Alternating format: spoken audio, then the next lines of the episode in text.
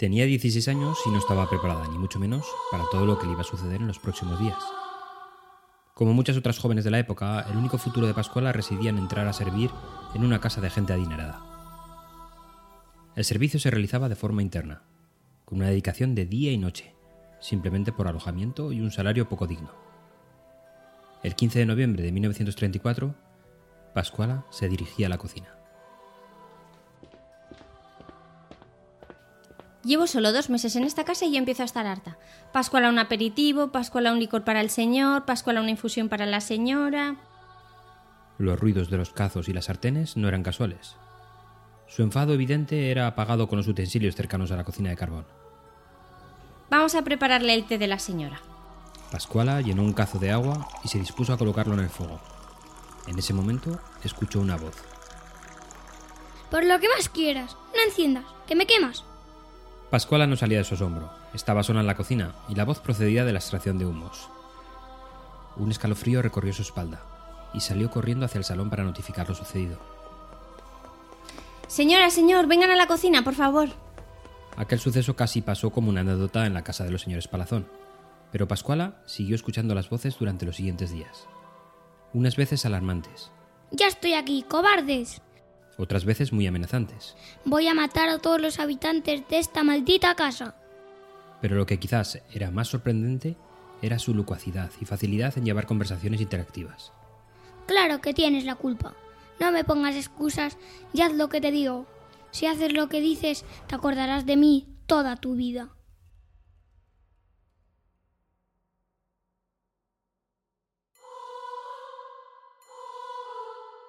Los hechos ocurrieron en el inmueble del número 2 de la calle Anselmo Gascón de Gotor, esquina Juan Pablo Bonet, en Zaragoza, y se dieron a conocer como el Duende de Zaragoza en 1934.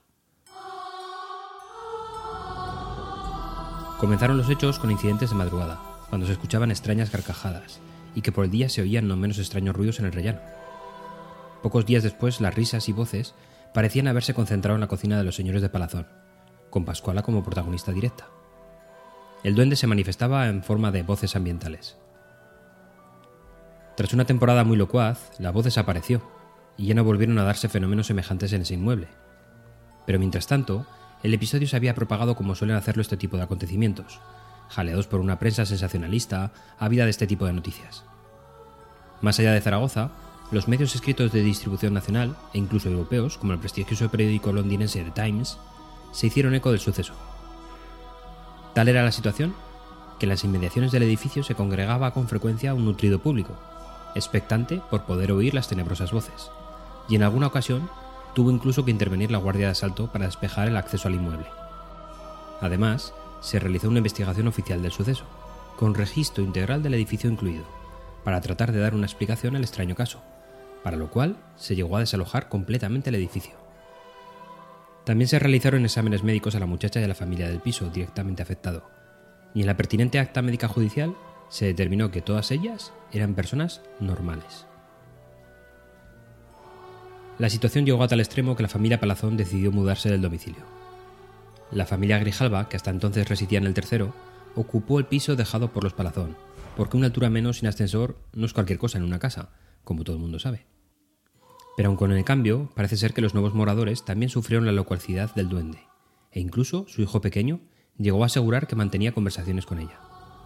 Finalmente, a comienzos del mes de diciembre de ese año, el gobernador civil de Zaragoza, Julio Otero, cerró oficialmente el caso del duende. Los testimonios que daban fe de su presencia continuaron algo más de tiempo, pero poco a poco se fueron diluyendo, hasta desaparecer.